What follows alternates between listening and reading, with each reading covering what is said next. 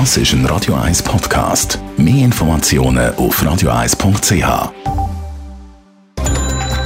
Netto. Das Radio 1 Wirtschaftsmagazin für Konsumentinnen und Konsumenten wird Ihnen präsentiert von Blaser Greinicher. Wir beraten und unterstützen Sie bei der Bewertung und dem Verkauf von Ihrer Liegenschaft. blasergreinicher.ch Dave Burkhardt.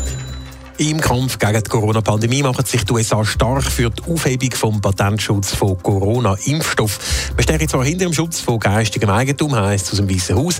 In dieser globalen Krise bräuchte es aber auch außerordentliche Massnahmen. Der deutsche Autobauer BMW verkauft aktuell mehr Auto als vor der Corona-Krise. In April hat BMW weltweit rund 220.000 Fahrzeuge verkauft. Das sind 10% mehr als im April im Vorkrisenjahr 2019. Damit geht der Absatz von BMW in diesem Jahr weiter. Im ersten Quartal hat BMW 5% mehr Autos verkauft als vor der Krise. Die Schweizer Hochseeflotte macht die eidgenössische Finanzkontrolle weiter Bauchweh. So gäbe es weiter Mängel bei der Aufsicht. Die Fehler aus der Vergangenheit sind noch nicht ganz behoben. Hochseeschiffe unter Schweizer Flagge geniessen die Bürgschaften vom Bund. Bis jetzt hat das insgesamt schon 350 Millionen Franken gekostet. Das ist eine überraschende Nachricht aus den USA. Amerika will sich für die Aufhebung vom Patentschutz von Corona-Impfstoff einsetzen. Wir haben es gerade gehört, Dave Burkhardt, das dürfte vor allem die amerikanische Pharmaindustrie nicht unbedingt freuen. Das ist nicht wirklich anzunehmen. Mit Pfizer und äh, Moderna kommen zwei von den grössten Corona-Impfstoffhersteller aus den USA selber. Entsprechend sind ihre Aktien, aber auch die von anderen Corona-Impfstoffherstellern nach der Ankündigung von den USA regelrecht abgestürzt.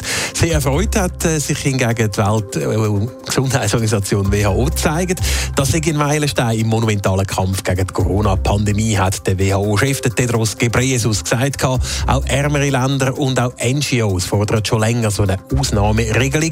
Mit der Aufhebung vom Patentschutz für Corona-Impfstoff für ein paar Jahre könnte die Produktion und auch die Entwicklung von Impfstoffen weltweit ausgeweitet werden. Es gibt aber nicht nur Befürworter für so eine Aufhebung vom Patentschutz auf Corona-Impfstoff. Nein, vor allem Länder mit einer starken und einflussreichen Pharma- und Biotech-Industrie die sind gegen so eine Aufhebung. Sie argumentieren unter anderem auch damit, dass die Produktion von Corona-Impfstoff sehr komplex sei und auch eine entsprechende Infrastruktur von Nöten sei.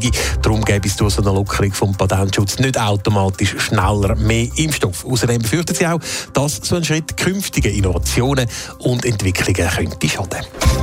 Netto, das Radio 1 Wirtschaftsmagazin für Konsumentinnen und Konsumenten.